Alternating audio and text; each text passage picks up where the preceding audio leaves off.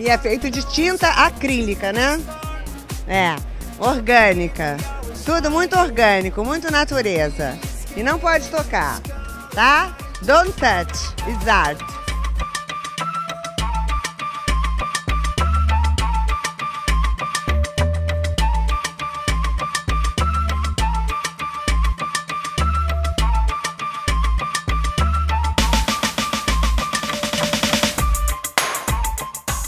Olá, ouvintes! Tá começando mais um Não Pode Tocar.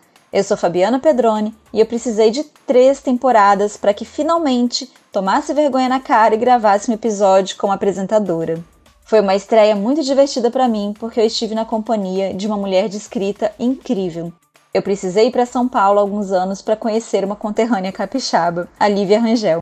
Essa vida maluca que joga a gente para lá e para cá e faz questão de mostrar o quanto mudamos no caminho.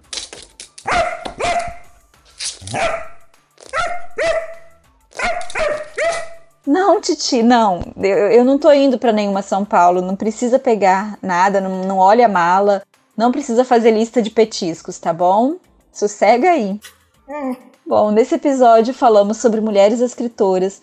Num primeiro bloco, Lívia nos apresenta sua pesquisa e cria uma narrativa perfeita de desmistificação do processo de pesquisa. Ela também nos apresenta várias mulheres escritoras. Então, se você está nessa de pensar em projetos, precisando de ideias, ouçam porque está muito interessante.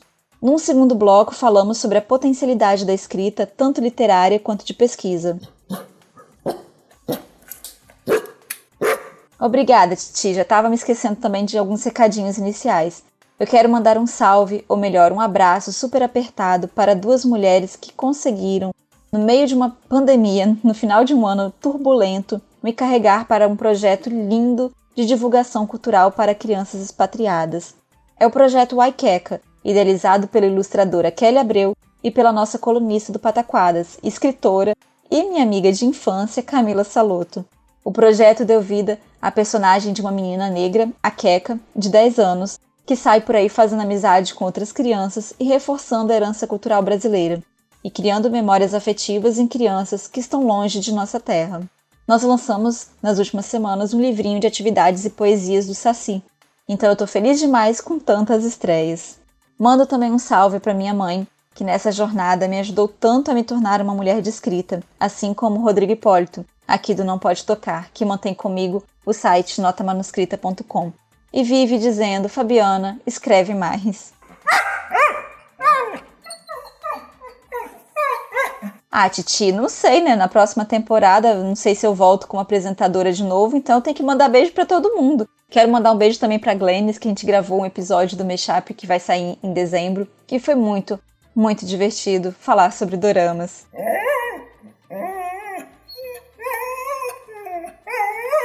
Quase também que eu mando um beijo pra Xuxa. Bom, chega, vamos lá, chega de recados iniciais, vamos pro episódio. Ah, pera, não se esqueçam de acessar a postagem original deste episódio em notamanuscrita.com para você poder conferir as referências que a gente comentou aqui com os links, tudo bonitinho.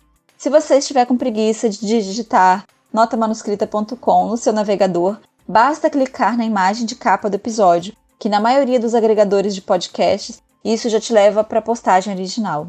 No final dessa postagem você encontra o link também para o nosso PicPay, através do qual você pode colaborar para a continuidade deste projeto. Contribua com um, dois, cinco reais mensais ou qualquer valor esporádico. Agora, se não der para colaborar financeiramente, tudo bem. Só de compartilhar este episódio, de recomendar o Não Pode Tocar para novos ouvintes, vocês já nos ajudam e muito. Aproveita e siga os nossos perfis nas redes sociais, tanto no Twitter quanto no Instagram. Vocês nos encontram como arroba não pode tocar e quem comanda os nossos perfis oficiais é o Titi, o nosso cão podcaster maravilhoso. Dá um outro salve, Titi! Bom, lembrando também que o arroba não pode tocar, é, o pod é com D mudo. Vamos para o episódio de hoje, no qual, como eu disse, eu converso com Lívia Rangel sobre as mulheres de escrita. Bora lá para o episódio!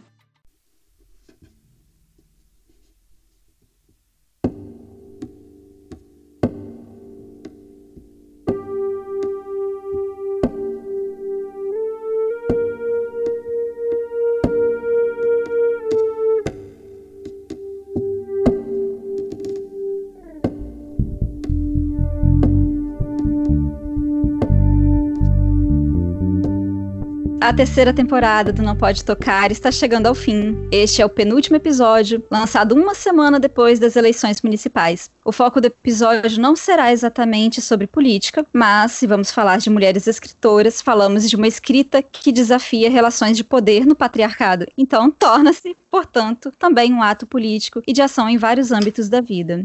Antes de começarmos este episódio, eu queria falar de Dona Zita para vocês.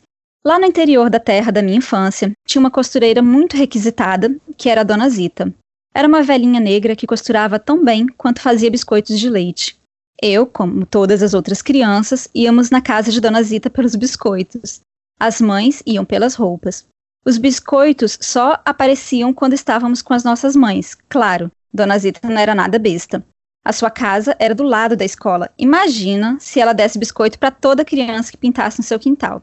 A casa da Dona Zita era, na verdade, a mais movimentada da vila. Mais ainda que a casa do homem que não era chamado de coronel, mas que era figura de tal.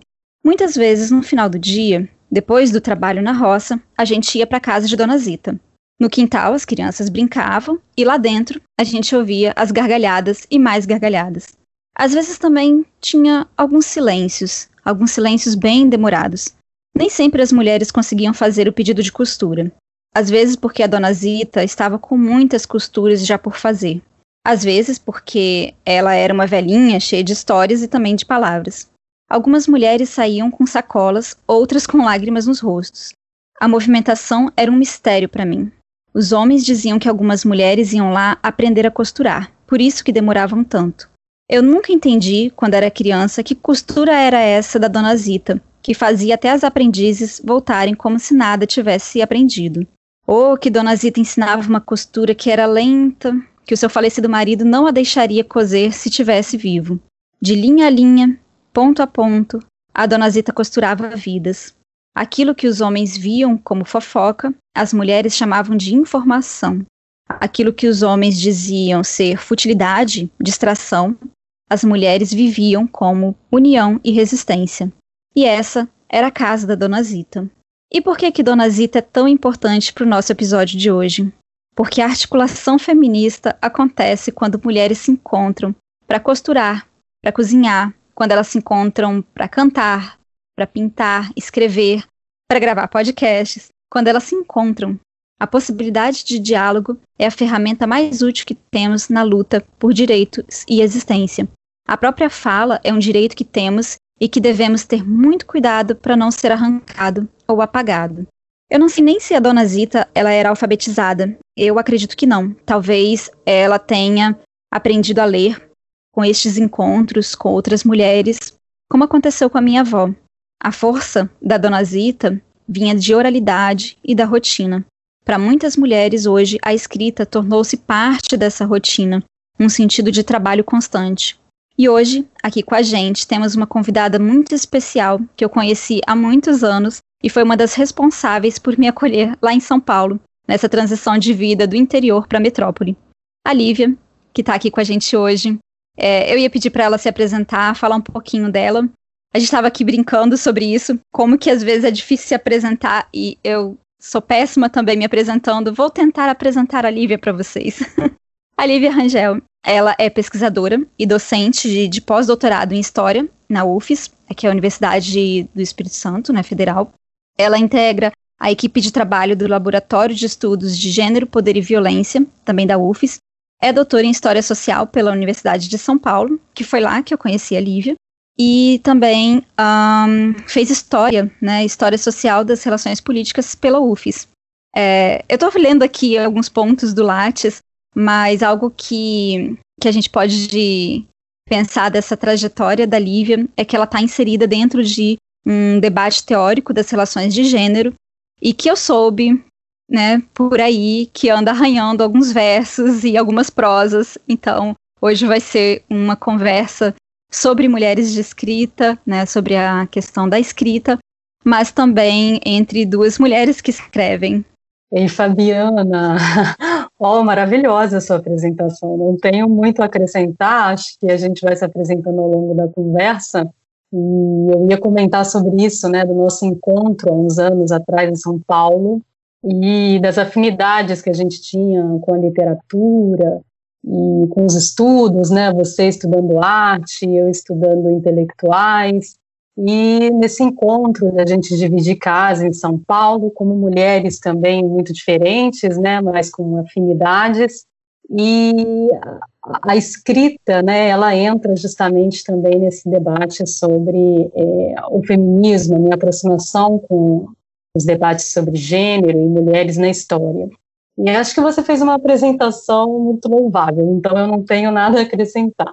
Ai, gente, eu fiquei, eu fiquei pensando muito sobre essa época, né, quando eu pensei, ah, vamos gravar um episódio com a Lívia, que a gente entrou em contato. E aí, depois que eu descobri que, que a Lana aqui do podcast também foi sua aluna, essa coisa dos encontros, né, da, dessas voltas e como que, que isso é importante.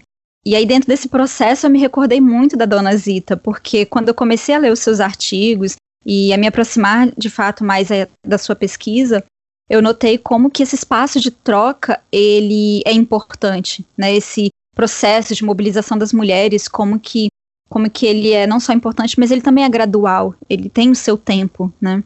A mulher, ela pode, ela poder escrever, passar por esse processo de começar a escrita, é um processo muito longo. Pensando até mesmo na gente, né, de de adentrar no ensino superior, de, de entrar para a área acadêmica e continuar investindo na escrita, mesmo que muitas vezes dentro da escrita literária e dentro da escrita acadêmica, nesses meios, né? Como que esse processo, ele, na verdade, é longo, né? Queria perguntar para você um pouco como que foi essa sua entrada, vamos dizer, né? Se você tem alguma memória que pode ser interessante para a gente começar a conversar de uma forma um pouco mais descontraída, né? Sobre essa nossa relação com a escrita. Nossa, Fabiana, minha relação com a escrita é também como a gente lida com a memória, né? É, já depois que a gente começa a se habituar a escrever, isso vira uma prática, isso vira o seu dia a dia, como você disse, é o seu trabalho também. A gente começa a tentar remontar na memória de onde isso veio. Porque é uma espécie de, de ofício que é um ofício libertador, e por ser mulher, escrever sendo mulher, é, os espaços que se abrem para uma mulher quando ela escreve, ou que se fecham quando é uma mulher que escreve, e você começa a buscar isso na memória, né? De onde, de onde veio essa vontade que eu associo muito a uma curiosidade, né? Uma, uma espécie de investigação, assim, de quem você é, das pessoas que estão à sua volta, de um mundo que você quer entender e a partir da escrita você se aproxima mais da, das possibilidades de entendimento desse mundo e para mim sempre teve uma, uma relação com, com uma, uma, solidão que eu sentia na infância, mas que não era uma solidão nem um pouco triste, era uma solidão criativa. E a escrita também estava muito associada à música para mim, então eu escutando música, prestava atenção nas letras.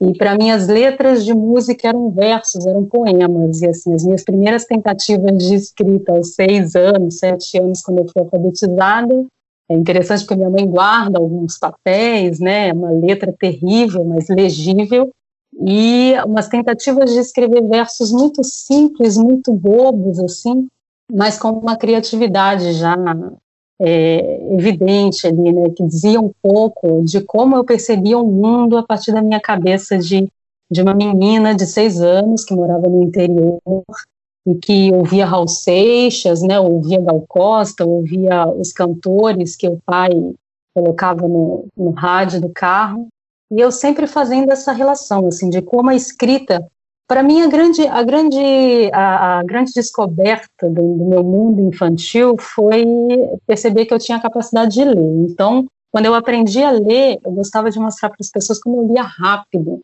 e como eu tinha essa habilidade desenvolvida. O passo seguinte foi mostrar que eu conseguia escrever. E aí eu fazia as leituras, né, e todo mundo sempre aplaudia, mas quando eu busco na memória, é sempre essa lembrança muito gostosa, assim, de eu tentar escrever como uma possibilidade de interagir com o mundo, né, e fazer as pessoas interagirem comigo.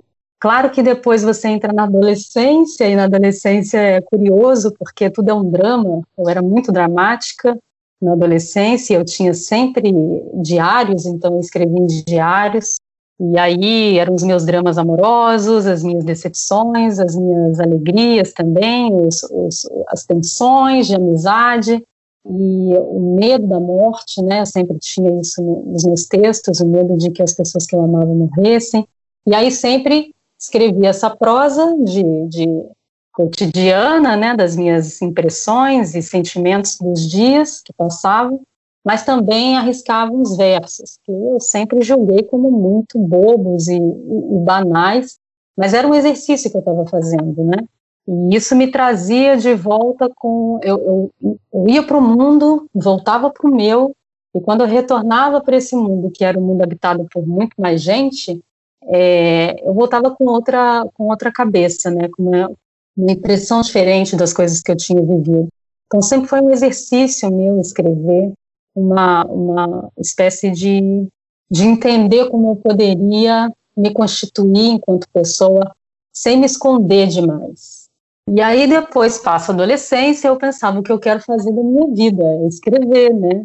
Mas eu não pensava em ser escritora, sempre achei a escrita, a, a, o título de escritor muito além das minhas possibilidades. Até porque eu sempre associava a escrita a homens. Então eu achava que alguém que publicava um livro era um homem muito importante, né? Que que tinha é, uma biblioteca imensa e que tinha se formado em em excelentes escolas, universidades, eu tinha essa ideia romantizada do que era ser um escritor e achava que isso jamais seria uma, uma, uma realidade para mim.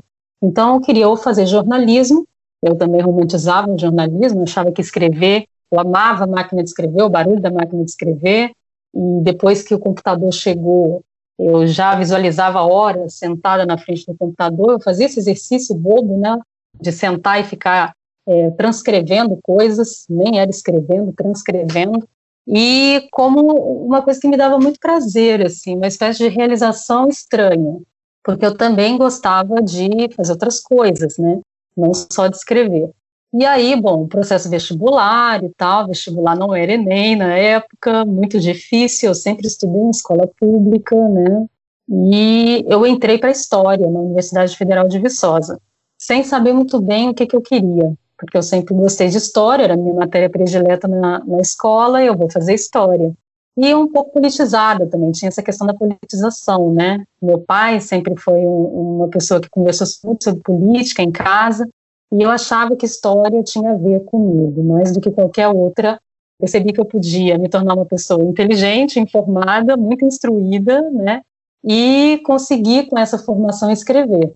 Foi um processo também profundamente doloroso. Eu tropecei bastante, recebi muitas críticas de professores, eles diziam que eu era muito retórica, muito poética, literária, e na história isso é pouco tolerado, né?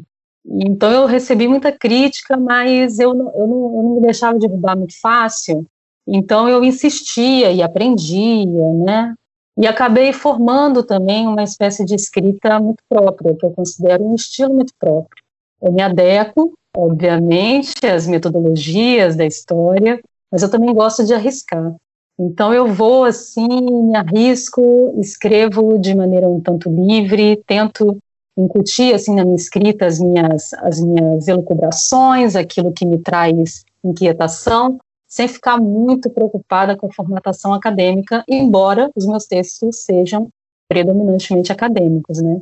Foi assim, assim, o meu processo de escrita ainda não está acabado, eu não cheguei a, a, eu estou em construção, acho que você pode compartilhar isso comigo, né, como mulher que escreve, como uma intelectual, como você é, né, e eu acho que você pode compartilhar essa sensação de que a gente está sempre aprendendo, é um exercício diário. Eu sempre escrevo e reescrevo, eu edito muito os meus textos, eu sou muito preocupada com a, com a estética do texto, com a forma, e com, com o que está dentro dele, né? E aí eu, claro, eu acho que isso que você falou no início, que eu me arrisco agora em versos, em, em prosas, é uma coisa anterior, mas eu estou criando coragem de começar a mostrar esses escritos, até porque eu acho que a qualidade mudou, né? Porque eu também não sou mais a mesma pessoa. Então é isso, a escrita ela é de longa duração, a minha, a minha relação com a escrita é muito profunda, e é tão profunda porque a minha relação com a leitura, ela também foi muito intensa. E eu fico imaginando uma pessoa que se alfabetiza mais tarde, né, numa idade adulta, e como que deve ser uma sensação, como eu senti na infância, uma sensação vitoriosa, assim, você decodificar uma coisa que antes estava codificada e que você não tinha acesso, e o mundo se transforma absolutamente. Cada livro que eu leio, eu mudo um pouquinho, um pouquinho por dentro. Então, e a escrita é igual. Cada vez que eu tento uma coisa nova, eu também me transformo um pouco.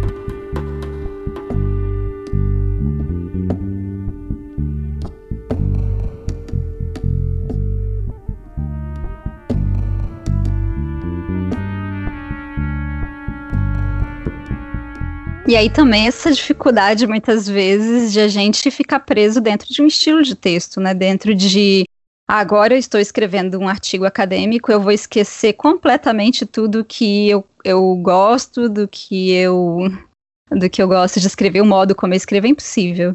É muito interessante isso que você disse, dessa, dessa movimentação, né? De você sair e voltar para dentro da sua própria escrita. E esses encontros, eles são importantes, né? Muito interessante. Se a gente pensa desse sentir a própria escrita, acho que ela nunca finaliza, né? Isso, como você disse, eu compartilho completamente, né? Dessa sensação a gente vai construindo a própria escrita, mas toda vez que eu volto num texto, mesmo que da semana passada, eu fico, hum, acho que eu ainda quero mudar isso, acho que eu ainda quero mudar aquilo. A gente nunca termina um texto, né? A gente está sempre modificando não só o texto, mas a gente como escritora. E agora eu entendo, agora que você disse esse ponto sobre ser escritora, que eu não entendia muito bem por que isso me incomodava, possivelmente por essa relação com o ofício masculino. Eu não tinha parado para raciocinar sobre isso, né? Como que, que essa figura do homem escritor faz a gente, às vezes, ter aquele receio de dizer eu sou escritora, por mais que eu escreva e me dedique a vida inteira né, à, à escrita. E se a gente pensa nessas relações, há uma, há uma aproximação muito grande e dentro do seu trabalho, da sua escrita, ações também feministas. Eu lembro que quando eu te conheci em São Paulo, a gente eu ainda né, era muito imatura em muitas, muitas coisas, né, vindo do interior do estado não compreendia também essas relações de gênero, os discursos, né? Eu estava dentro de, de uma outra bolha que foi muito, muito difícil e, e longo esse processo, né, de, de encontro com essas outras realidades. E eu lembro muito de você falando sobre discursos de gênero, ficando nervosa em várias situações, sabe? com o mundo, né? De, desse enfrentamento com o mundo. E hoje eu, eu entendo melhor essas as suas falas daquela época, né? De pensar dessas relações entre a, a escrita e o, fe, e o feminismo, né, as escritas feministas, que eu não sabia direito que na época era um pouco isso que você pesquisava. Eu lembrava que você trabalhava com cartas, e eu achava isso fascinante, você dizer que achou uma caixa com cartas. Né? E, gente, uma caixa com cartas, eu queria muito ler essas cartas, e eu ficava nessa, né? É, se a gente for pensar, então, dentro do, do seu trabalho, dessas relações, né, entre é, a escrita e o feminismo, você como que você chegou a esse ponto da pesquisa assim, né? Como que a sua pesquisa ela, ela também surge dentro da sua própria escrita, né? Nossa, Fabiana, você falou tanta coisa aí que eu queria comentar. Eu vou, eu vou, eu vou pegar a última coisa que você falou e depois eu retomo. Parece para mim que a, a, meu, os meus objetos de pesquisa eles acabaram me escolhendo antes de que eu pudesse escolhê-los. Então, assim, eu nunca me identifiquei com orientadores, professores que diziam para mim que eu devia pesquisar. Eu sempre achei isso muito estranho, né? Nunca foi muito a minha praia. Eu gostava de ter essa independência, de sentir uma empatia, uma aproximação com os meus objetos de estudo. Eu ia passar um tempo naquilo. Então, as coisas foram acontecendo para mim, por exemplo, foi na graduação, né, que eu comecei a pesquisar gênero, a ler sobre gênero, eu sempre me senti um pouco feminista sem entender o que significava essa palavra. É, a gente não, da, a minha geração, a gente não estudava mulheres na escola, isso, né? as mulheres não apareciam no currículo, na fala dos professores, nas aulas de história, embora eu gostasse muito, é, mas era sobre guerra, né, sobre grandes homens, grandes personagens, episódios muito marcantes, e, por exemplo, a história do cotidiano, né, a, a presença das mulheres mesmos mesmo nas revoluções, elas não apareciam. Isso é muito recente, né? Como isso vai transbordando dos estudos acadêmicos para os currículos, isso é muito recente, principalmente nas escolas públicas. Acho que não principalmente nas escolas públicas, não. Acho que em todas as escolas de ensino médio fundamental, esse é um processo muito novo. A gente, quando vai estudar ensino de história, né, a gente também está pensando na transformação curricular para que essas, essas personagens, esses objetos novos, né, que vêm desde uma perspectiva muito nova e inovadora, no olhar da história para o passado e também para o presente, isso é bastante recente. Então, na graduação, foi assim um desvendar, as coisas começaram a aparecer para mim e eu comecei a estudar imprensa e um professor me me chamou para trabalhar no laboratório de, de, pesquisa histórica, que tinha aberto há pouco tempo na universidade, era dentro da biblioteca. Então, ali eu comecei a pesquisar imprensa, né? comecei a pesquisar revistas que estavam na biblioteca, é, na hemeroteca da Biblioteca Nacional, e ali ele começou a me instigar a pensar nas representações de mulheres na publicidade, nos textos que apareciam nos editoriais, a estudar as representações femininas no Brasil republicano. Esse professor marcou muito a minha vida na graduação, porque ele foi orientado pela Mérida Priori, ele não pesquisava gênero, mas ele foi orientado por ela no doutorado, então ele tinha essa aproximação, embora ele não fosse especialista na área de gênero e história das mulheres. E ele foi abrindo assim, trazendo, me, me trouxe para essa área junto com uma outra amiga, depois ele trouxe mais é, estudantes para o tema de gênero, e ali eu comecei a pensar nas questões que tinham a ver com o feminismo. Uma coisa foi trazendo, foi me, foi me levando a outra. E aí eu comecei a estudar nomes de mulheres que eu nunca tinha ouvido falar, mulheres que tinham produzido muito, que tinham atuado na política, é, mulheres que né, participaram da vida cultural. E eu ficava pensando, onde que elas estavam esse tempo todo? E aí a gente fica analisando né, a, a, o olhar, o ponto de vista, a pergunta depende muito de quem vai fazer o estudo. As perguntas que você faz também tem muito a ver com o lugar ao qual você se situa, né? Então, as questões de gênero, elas tentam desconstruir os essencialismos, né? A ideia de que eu sou uma mulher porque eu, a minha biologia definiu a minha identidade de gênero. A gente burla essas fronteiras, mas ao mesmo tempo existe, obviamente, um imperativo de gênero que me coloca no mundo e que faz com que o mundo me leia como mulher, e eu também me leio como mulher, né, porque eu me identifico com essa identidade. No entanto, por que, que a história ela é predominantemente é, marcada pela, pela figura masculina? Né? Por que, que são os homens que estão fazendo história? Onde estavam as mulheres? Elas estavam em casa? Claro que não. E aí, quando você começa a analisar essas fontes, as possibilidades elas se multiplicam infinitamente. E aí eu fui me embrenhando e escrevi a minha, a minha, minha monografia, é, puxando muito para o lado do feminismo, né, querendo entender ali como que essas mulheres que participavam do movimento sufragista, por exemplo, como que elas interagiam com essas, com essas revistas, né, se elas participavam, se elas escreviam, como que também elas é, é, interiorizavam ou não essas representações, essas ideologias, né, e aí, depois eu fui, obviamente, no mestrado, ampliei, né, na verdade, não ampliei, me aprofundei, foquei ainda mais, e vim estudar as mulheres intelectuais capixabas que estavam escrevendo na imprensa, pensando o feminismo. Nesses anos 20 e 30, quando o feminismo, que a gente chama de feminismo sufragista, encabeçado por Berta Lutz, que hoje muita gente já ouviu falar, é, né, com as mídias, né, com as redes sociais, as pessoas ouvem mais falar, sempre que chega em data comemorativa, ela é uma figura lembrada,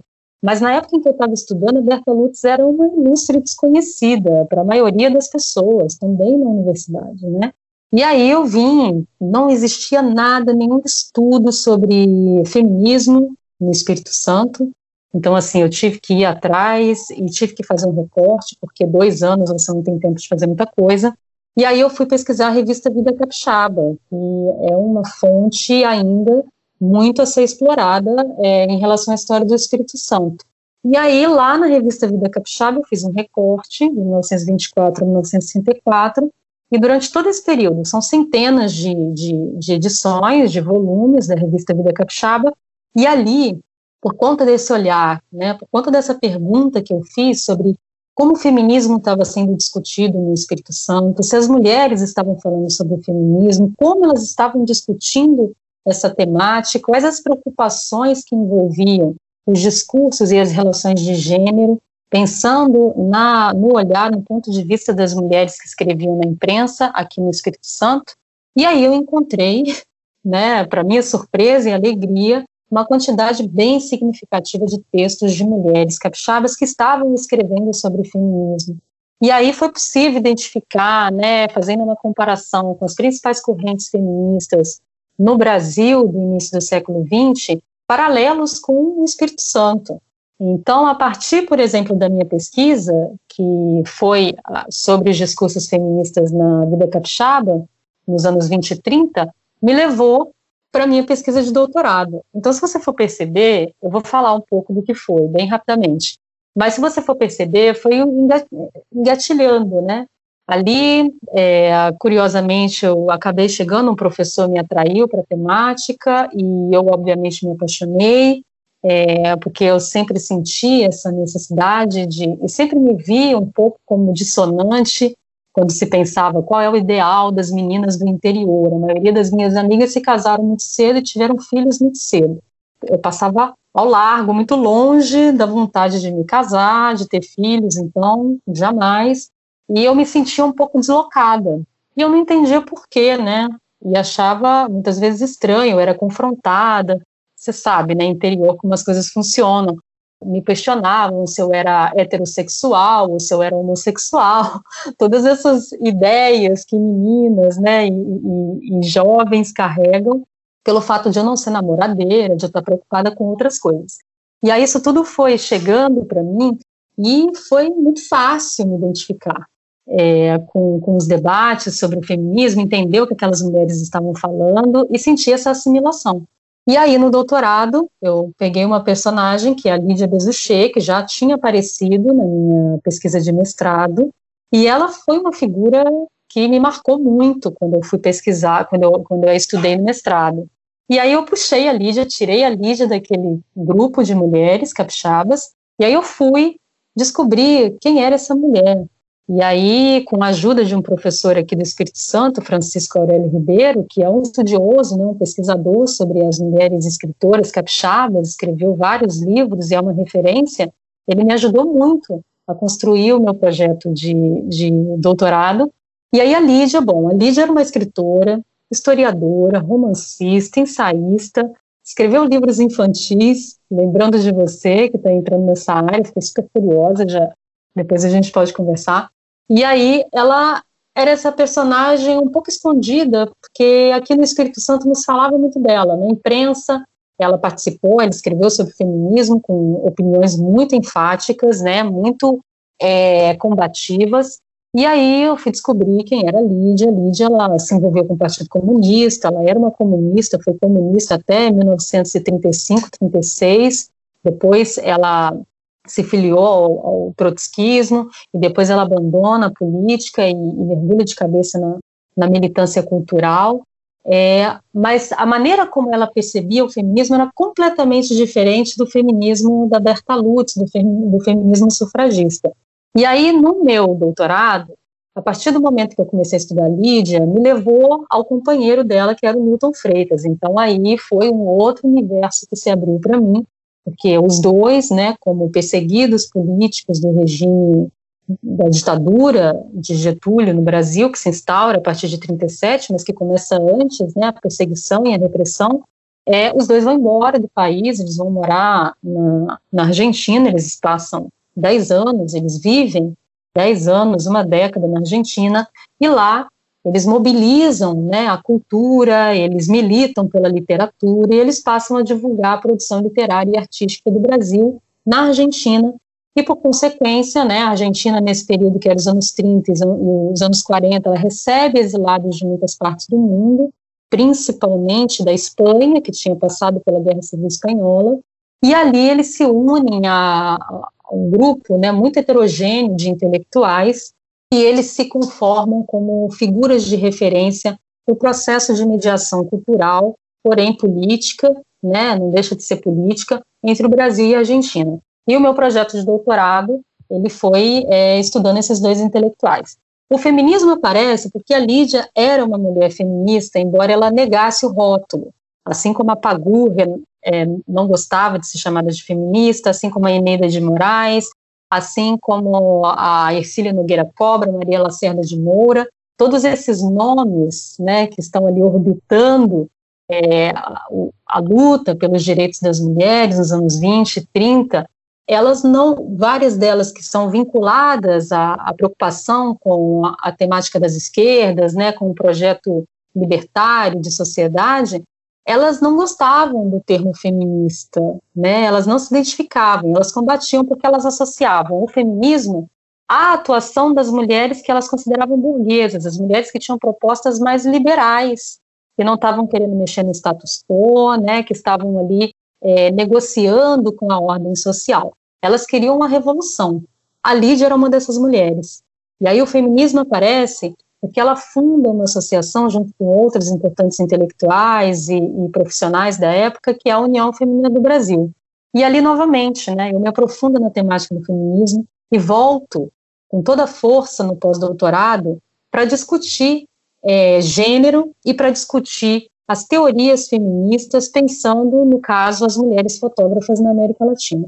Então, se você for pegar esse percurso, todas as vezes que eu parecia que estava saindo dos estudos de gênero, dos estudos sobre a história do feminismo, eu era empurrada de volta para ele, porque para esses dois campos, porque isso tem a ver comigo, né? Isso tem a ver com as minhas militâncias, com as minhas lutas, com as minhas questões, e eu acho que está muito associado. Por isso, quando você fala, quando você chama atenção para essa minha colocação, de que é, a escrita é muito fluida para mim, porque as ideias elas estão fluindo, né? Então eu não consigo simplesmente as ideias fluem também porque tem a ver com as minhas experiências e as minhas experiências elas estão atravessadas por leituras muito variadas.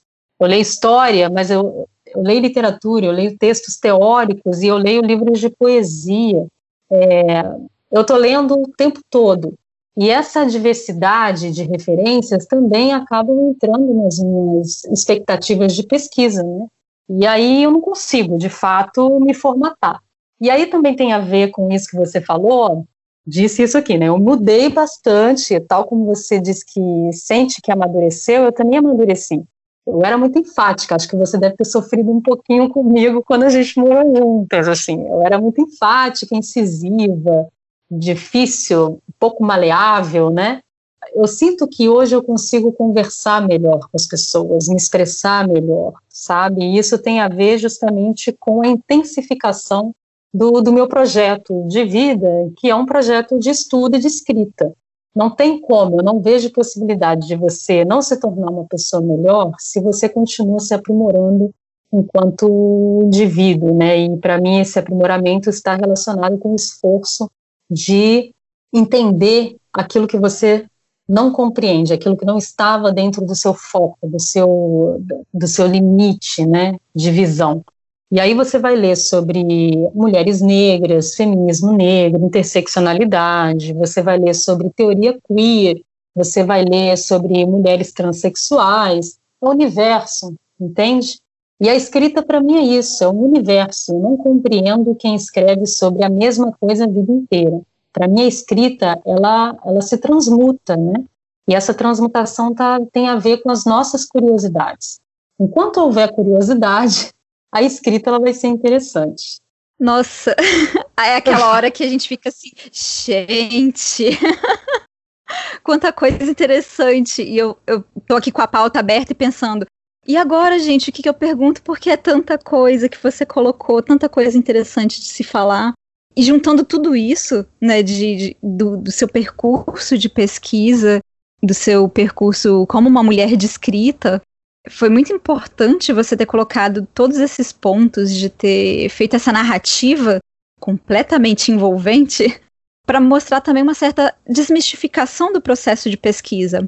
A gente já teve alguns comentários, né, de ouvintes que, que entraram em contato com a gente tudo mais, quando a gente grava episódios falando sobre processo é, processo criativo e tudo mais, falando como que às vezes você ouvir o processo criativo, o processo de pesquisa do outro, faz a gente perceber que a vida está envolvida naquilo que a gente pesquisa, né, né? Aquilo que você diz, você tá no você vai girando em torno da sua curiosidade e a sua curiosidade ela vira pesquisa e a sua pesquisa ela vira vida também. As coisas não estão desconexas.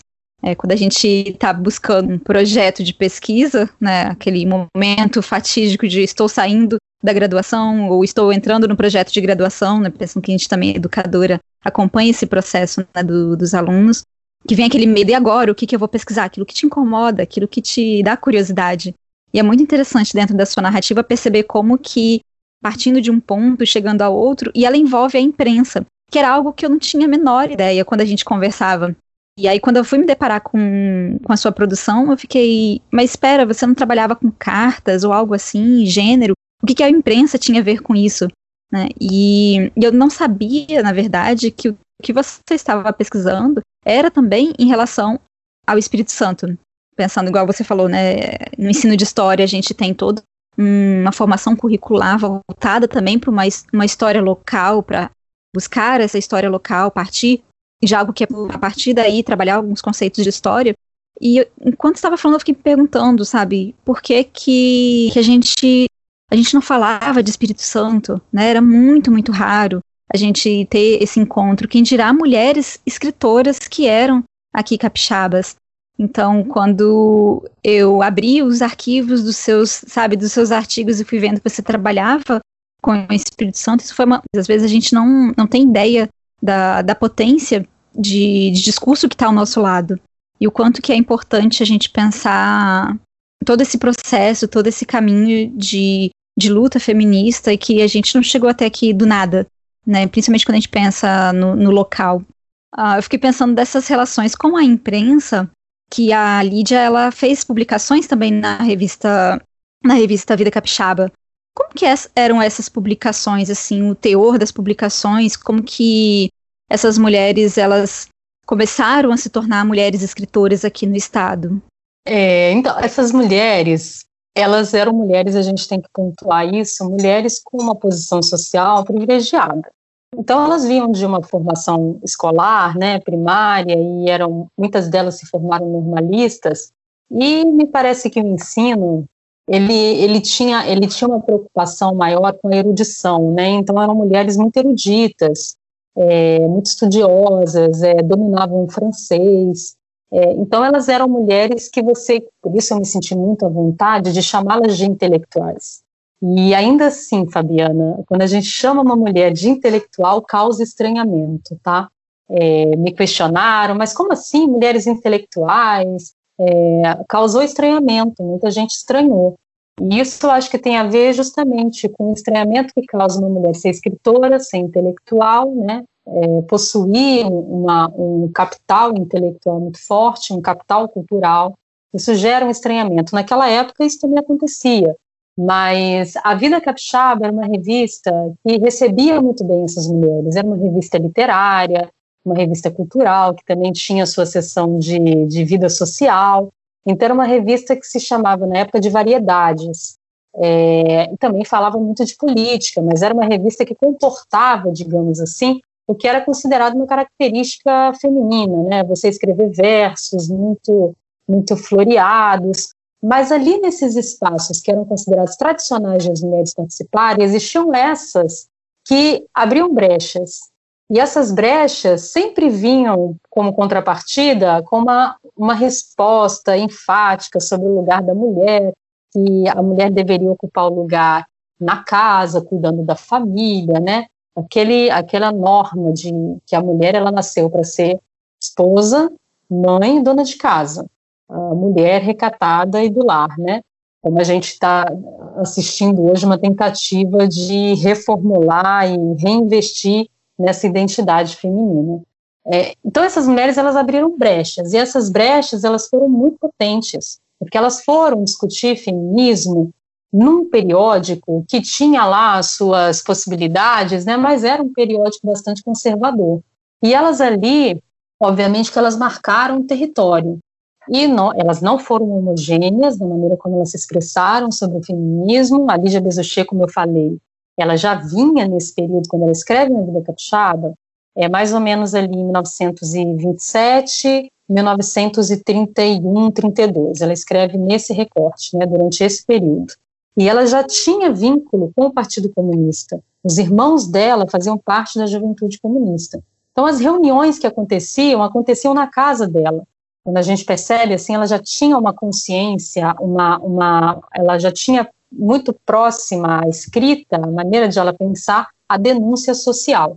Então, ela era leitora de Marx, ela era leitora de Lima Barreto, ela, era, ela lia essa de Queiroz, né? Então, ela tinha uma perspectiva é, social, assim, de denúncia muito forte, e ela colocava isso nos textos dela.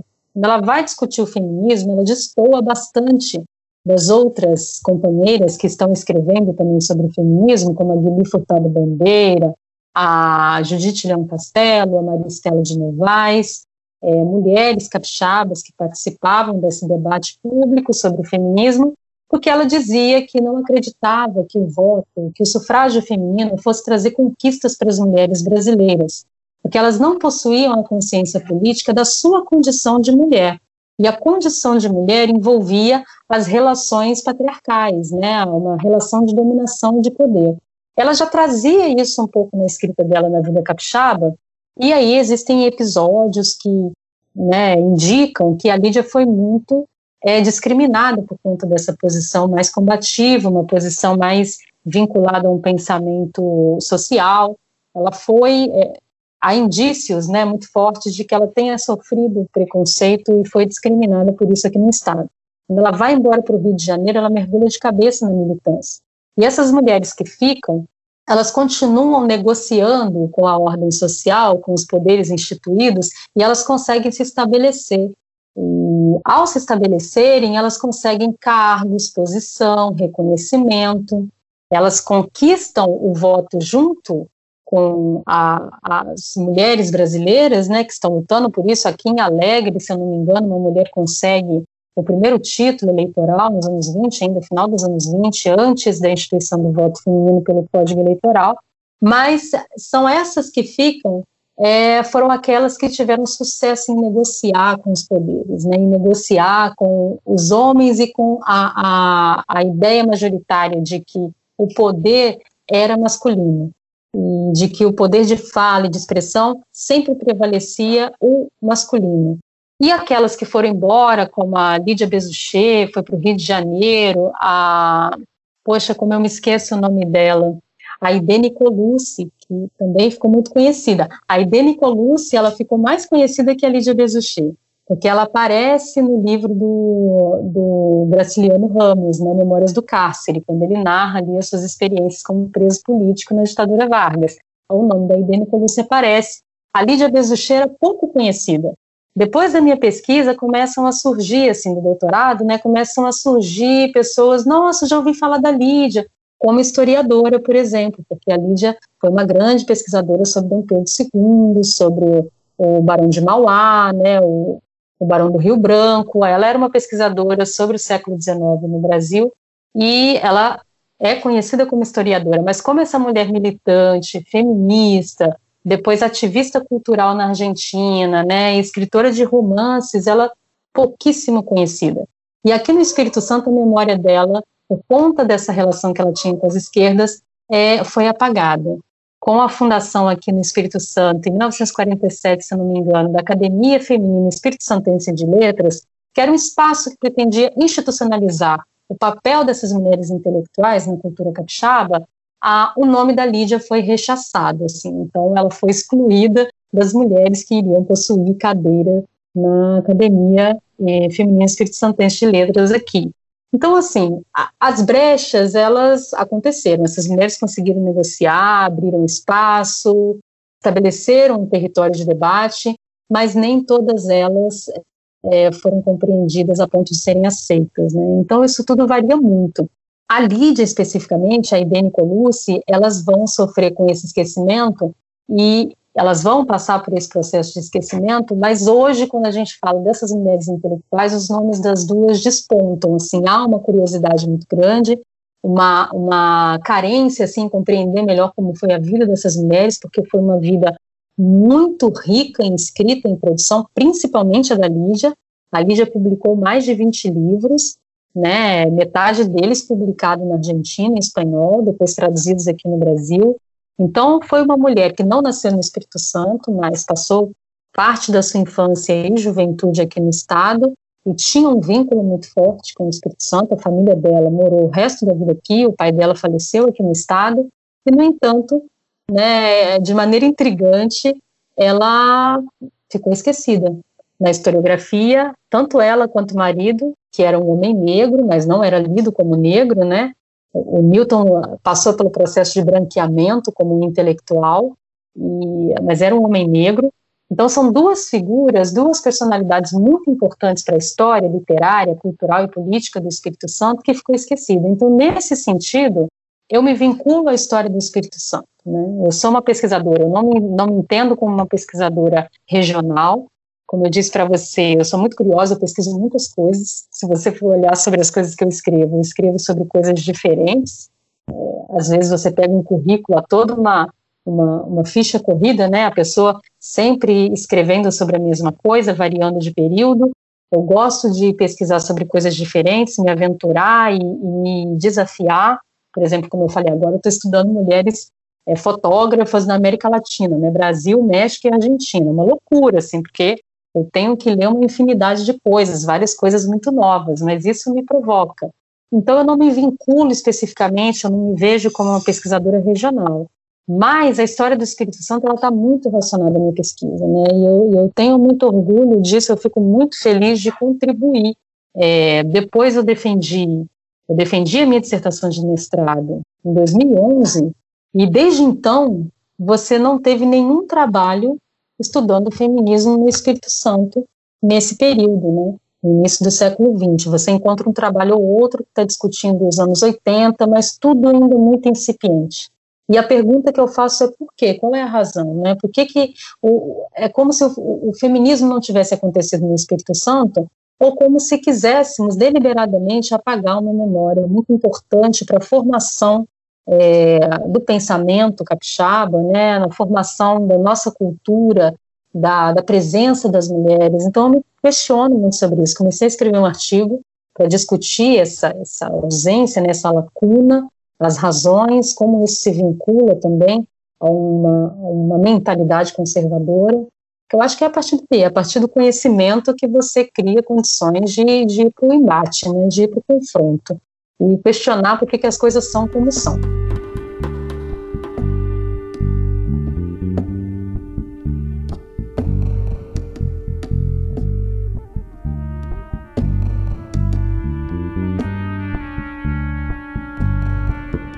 E aí eu falo também para os ouvintes, né, que podem não estar também no Espírito Santo, mas quando a gente fala dessa do, do regional, do local, que a gente não conhece o, o próximo, né, aquilo que, que nos origina, de fato, vem muito também de, desses apagamentos e como que a, a pesquisa é importante nesse sentido, a escrita é importante nesse sentido. Né, se mesmo que por enquanto ainda esteja muito lento a pesquisa em cima da, dessas produções, né, como você disse, foi dado esse primeiro passo, né, você, é, é, é, você dá esse primeiro passo, isso é muito interessante. E a curiosidade vem nesse sentido, né, da gente continuar traçando outros caminhos. E se a gente pensa essa escrita que ela se desenvolve na escrita feminista dentro do Espírito Santo, esse reconhecimento, esse prazer, né, essa, essa conexão de, de reconhecer que, pera, isso está acontecendo na terra né, de, de onde eu venho, digamos assim, tem uma potência muito grande, que é uma potência do, do reconhecimento, de uma aproximação. Quando eu te encontrei, né? Te reencontrei agora por conta do Instagram. Eu te reencontrei dentro do perfil Mulheres de Escrita, né? Que é um perfil ali voltado para, como vocês descrevem, né? Para ler, conhecer e pensar mulheres escritoras. E aí eu fui ver quem estava envolvida no projeto, né? Quando a gente encontra um perfil que traz tanta contribuição, você vai observar, né? Como que ele se constrói tudo. E aí eu te reencontrei, eu falei, gente, Lívia, há quanto tempo? E aí, nesse processo, eu vi que vocês têm lá nesse, nesse perfil, e assim como pensando também né, na sua pesquisa acadêmica, várias mulheres escritoras vão percorrendo esse, esse caminho, né? Como que surgiu esse projeto, sabe, da, das mulheres de escrita? foi desses encontros, se foi dentro do, do ambiente acadêmico também. Como que foi esse processo, né? Qual que é o objetivo também desse perfil lá do Instagram? Olha, o Mulheres de Escrita, ele, ele nasceu muito despretensioso, eu acho que como a maioria dos projetos nascem, né?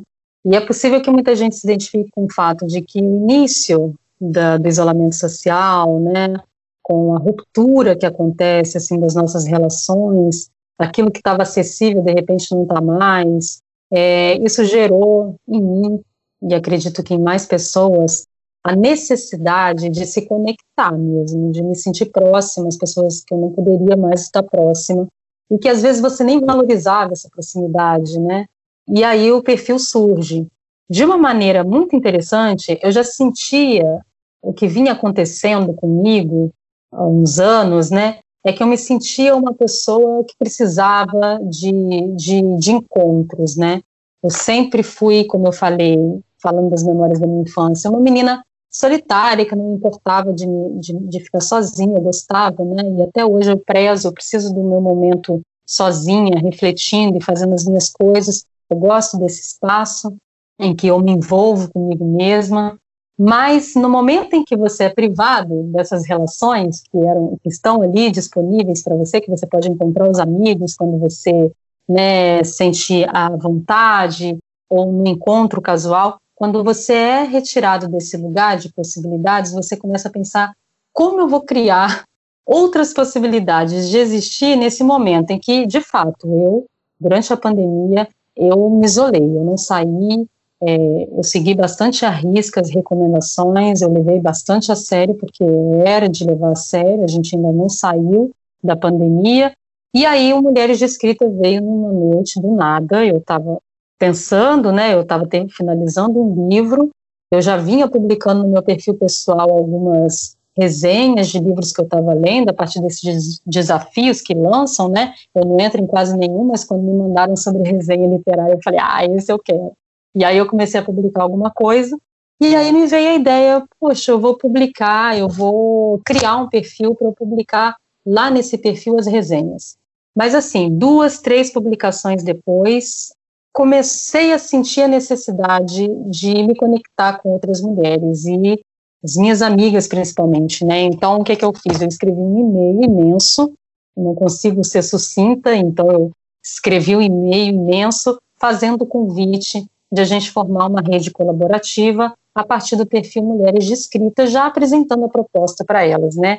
Que o meu, a minha intenção era fomentar a leitura de que a gente lesse mais mulheres, eu já vinha lendo mais mulheres há muito tempo, mas queria saber se elas também estavam lendo mulheres, quais eram as impressões, o que estava acontecendo, e aí eu fiz essa provocação.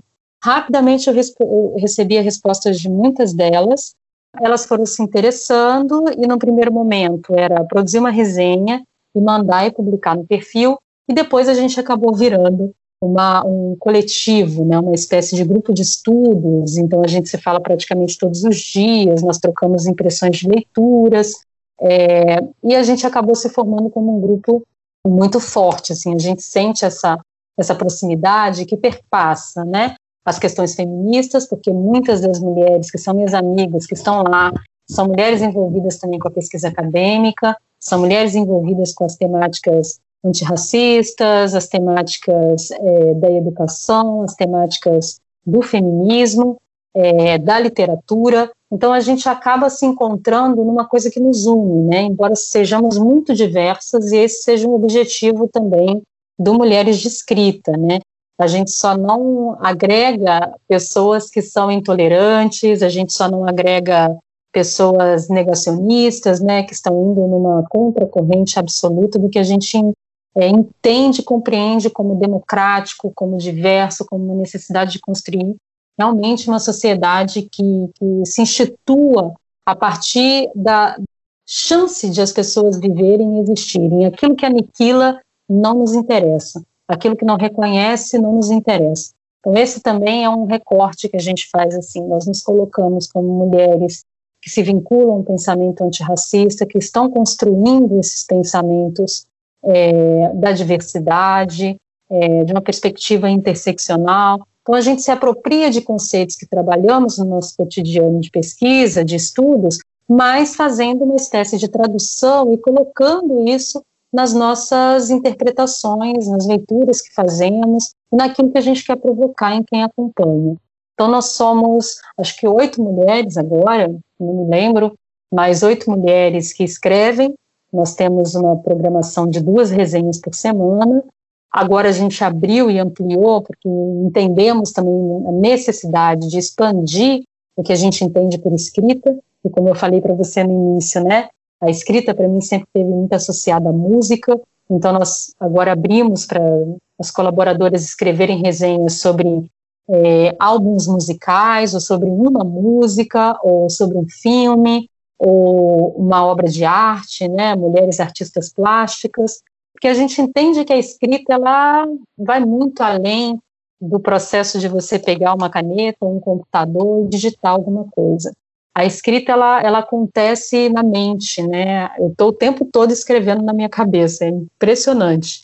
Eu acordo escrevendo, eu vou dormir escrevendo, durante o sonho eu escrevo, então a gente pensou na possibilidade de também começar a burlar essas fronteiras do que é escrita e de quem pode escrever. Meu propósito com elas era também de provocar sairmos da escrita acadêmica, né? Tentarmos ou mesclar ou mesmo é, ir para um outro campo, experimentar outros modos de escrita.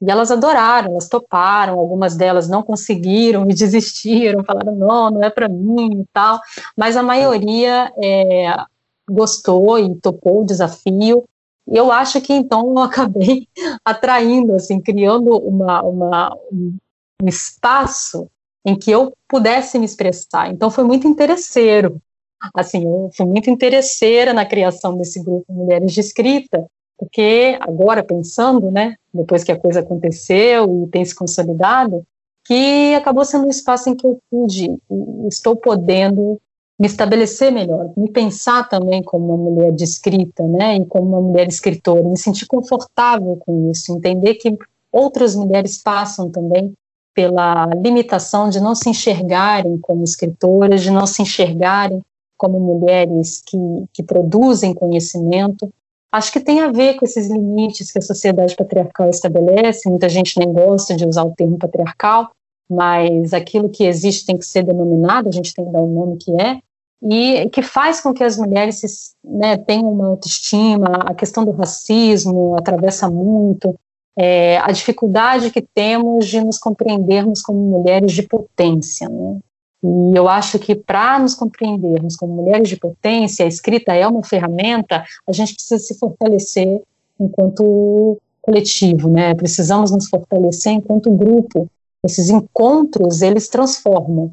Então, assim, quando você é, falou da dona Zita, e eu fiquei lembrando da minha avó, fiquei lembrando da minha mãe, das minhas avós e da minha mãe, são mulheres que sempre agregaram muito e que me passaram noções de vida, ensinamentos de vida que eram feministas, mesmo atuando no cotidiano, né, em que os homens eram os maridos, os chefes da casa, mas elas ali nas suas maneiras de resistir do dia a dia, elas me ensinaram muita coisa.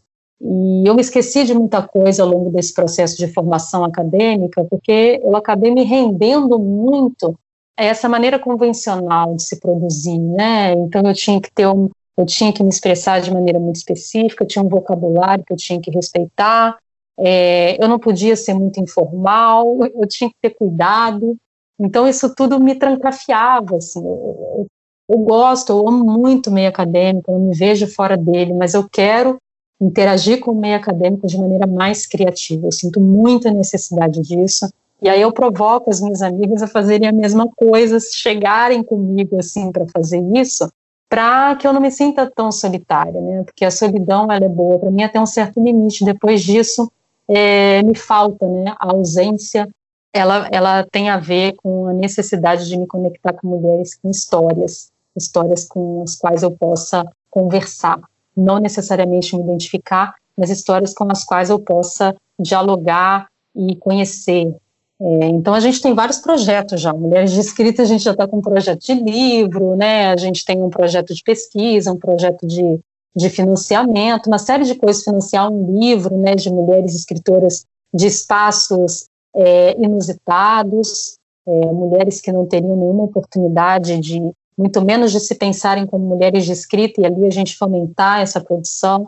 Enfim, eu realmente acho que a escrita e a leitura, a educação, a formação, o estudo, ele é o caminho. Não tem ele, todas as mulheres, quando a gente vai ver, mulheres pensadoras, elas sempre é, reivindicam esse lugar, né? Esse lugar de produção, esse lugar de criatividade, de criação. E eu acho que é isso. Escrita para mim é criar, não importa o que, é, o valor que deem aquilo, o importante é criar. É uma espécie de, de se situar no mundo. Nossa, perfeito esse situar-se, se sentir confortável, eu acho que descreve bem o modo como quem acessa o perfil, quem acessa as escritas de vocês lá, se sente. É, e aí eu falo, lógico, aquela que vai como leitora, né, que acompanha o perfil. Por mais que eu tenha muitas e muitas ressalvas com o Instagram, acho que ainda falta a gente encontrar um espaço que uma mídia que seja mais acolhedora, né, nesse sentido discursivo, mas que, ainda mais nesse momento de pandemia, como você disse, proporcionou esses encontros, esse estar junto. E a potência literária nesse sentido, ela, ela é muito forte, né? Não só de quando a gente pensa a, as mulheres, como elas são protagonistas, como que as personagens bem construídas vão ali ser as nossas referências, né, do modo de pensar e de vivenciar o mundo, mas como as mulheres de escrita, essas mulheres que escrevem, elas também se tornam a nossa referência. Né? Isso potencializa ainda mais o modo como, como a gente pode se aproximar da escrita e leitura e leitura de mundo. Acho que se a gente pega toda tudo que a gente conversou aqui hoje, que foram bastante foi bastante produtivo, né? Todos esses pontos, é, há uma questão da potência de pesquisa né, da participação das mulheres na área de pesquisa, como que isso é importante. Quando você fala isso em relação à academia, me vem essas mesmas sensações, sabe, de tentar escrever uma dissertação, igual aconteceu comigo, né, também, de escrever uma dissertação na área de medieval, né, que é bem restrita, e história medieval, lidando com, com crônicas no meio, sabe? E o quanto isso foi desafiador, porque você saber que você quer trabalhar a escrita de uma forma um pouco mais livre e não se anular pela, pelo trabalho acadêmico é muito, muito difícil, né? Acho que.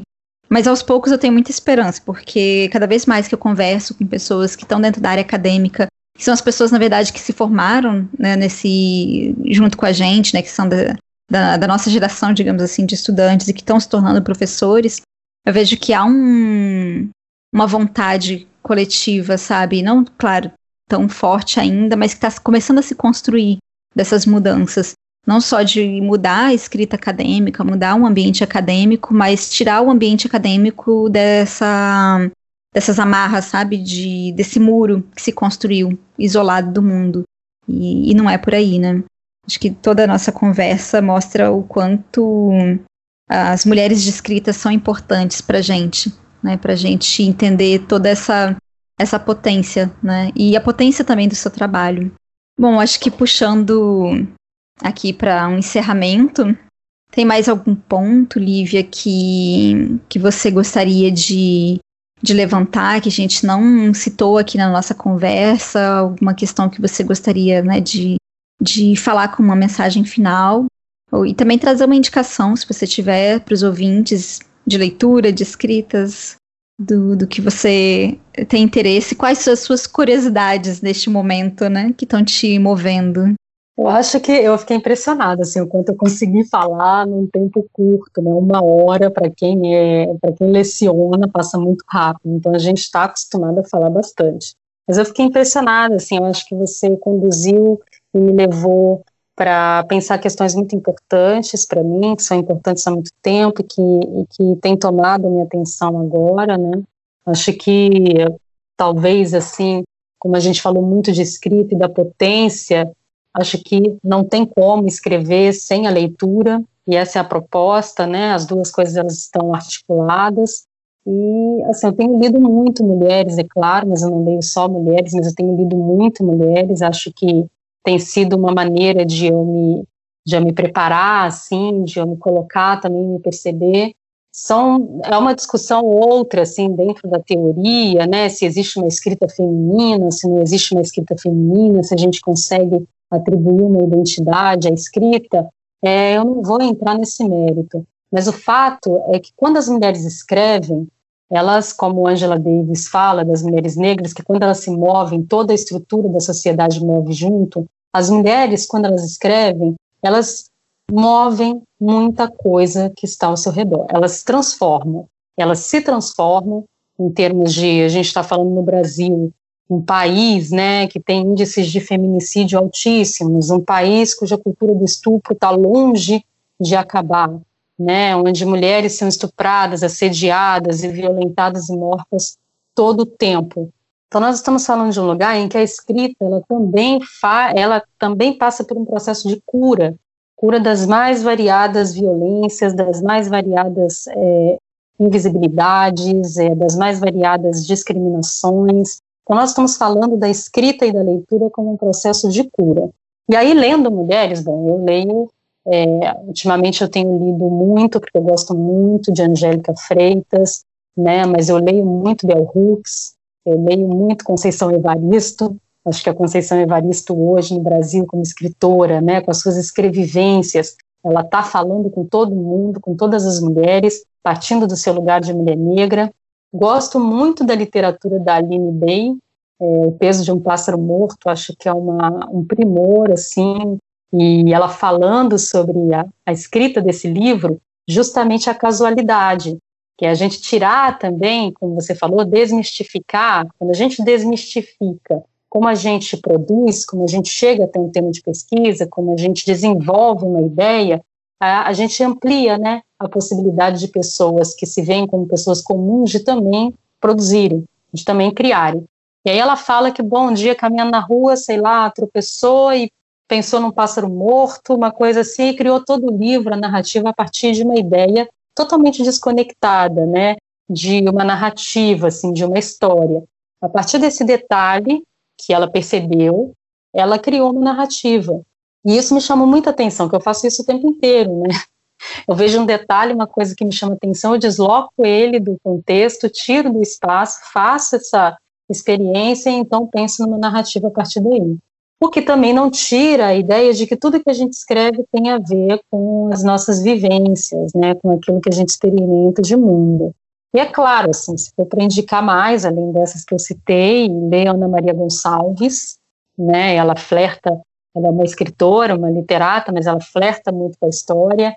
E ela escreveu esse romance, Um Defeito de Cor, que para mim é uma referência, são quase mil páginas, mas é um livro que eu não canso de indicar, já desde presente, assim como os livros da Angélica Freitas eu apresentei bastante, e a Clarice Lispector, a grande referência, eu acho, da literatura brasileira, a Clarice Lispector, com todas as suas mulheres nordestinas, com todas as suas retirantes, com todas as suas psicanálises, a, a Clarice Lispector é inspiração para muitas mulheres de escrita, né? Eu acho que é isso, Fabiana. Assim, eu queria agradecer demais. Não sei se a gente está no momento de agradecimento, mas eu queria agradecer é, quando você me falou no início que a gente sai, que a gente chega cansada do dia extenuante, cansativo de trabalho, né? Mas a gente sai renovada. Eu não acreditei, mas é verdade. Estou é, bem feliz, assim. Eu falei sobre coisas que me emocionam, sobre coisas que me motivam. Muito agradecida dessa conversa, assim, foi muito bom te reencontrar nesse espaço, nesse momento e perceber que nós duas é, crescemos muito, né? Eu acho que isso é o grande, grande conquista de tudo, todas as dificuldades que a gente passa, é, o que, que dá prazer e assim mostra para a gente que é possível são são essas conquistas, né? A gente se vê de maneira diferente no espelho, olhar uma para outra e perceber que temos muitas semelhanças, apesar de todas as distâncias, né? Então, muito grata, de verdade, assim, muito feliz. Nossa, eu que fico muito, muito grata. É, quando eu te fiz o convite, eu fiquei pensando dessa desses desencontros e encontros, esse vai, né? E, que a gente fica né, esse voltar, né? Que nunca é um voltar de verdade. E que a gente continua crescendo e, e conversando. Eu tô, eu tô emocionada, vocês viram, né? Já não tô falando coisa com coisa. é isso que dá quando a gente se encontra. Quando a gente encontra esse passado e vê o quanto que a gente mudou e o como isso, isso é importante pra gente, né? Nesse, nessa caminhada.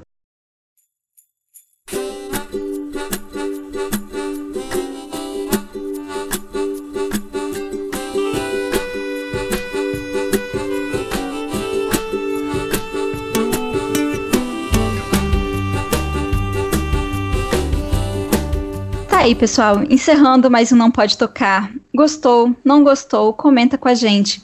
Se você quiser falar com a gente, você pode enviar um e-mail para nãopodetocar@gmail.com ou nos encontrar lá no Twitter, no Instagram, como arroba não pode tocar. É, sempre com um D do pod mudo. Estes perfis eles são comandados pelo Tio, o nosso primeiro e único cão podcaster. Vai lá ganhar uns lambejos do Titi. Aproveita e acesse notamanuscrita.com no blog onde a gente você consegue conferir outras produções como contos, crônicas, artigos científicos, ilustrações, mais podcasts, enfim, muitas coisas. Lá também você vai encontrar todos os links de materiais comentados neste episódio e também o nosso PicPay. Sim, considere apoiar o Não Pode Tocar, que é uma produção independente. Você pode colaborar com um, dois, cinco reais ou qualquer quantidade esporádica.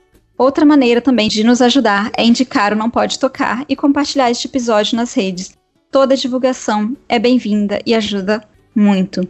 A nossa conversa foi ótima. Eu agradeço muito novamente, Lívia, por ter aceitado participar aqui com a gente. Espero tê-la na casa novamente para a gente ter outras conversas. E se as pessoas quiserem encontrar você, entrar em contato, como que elas te encontram?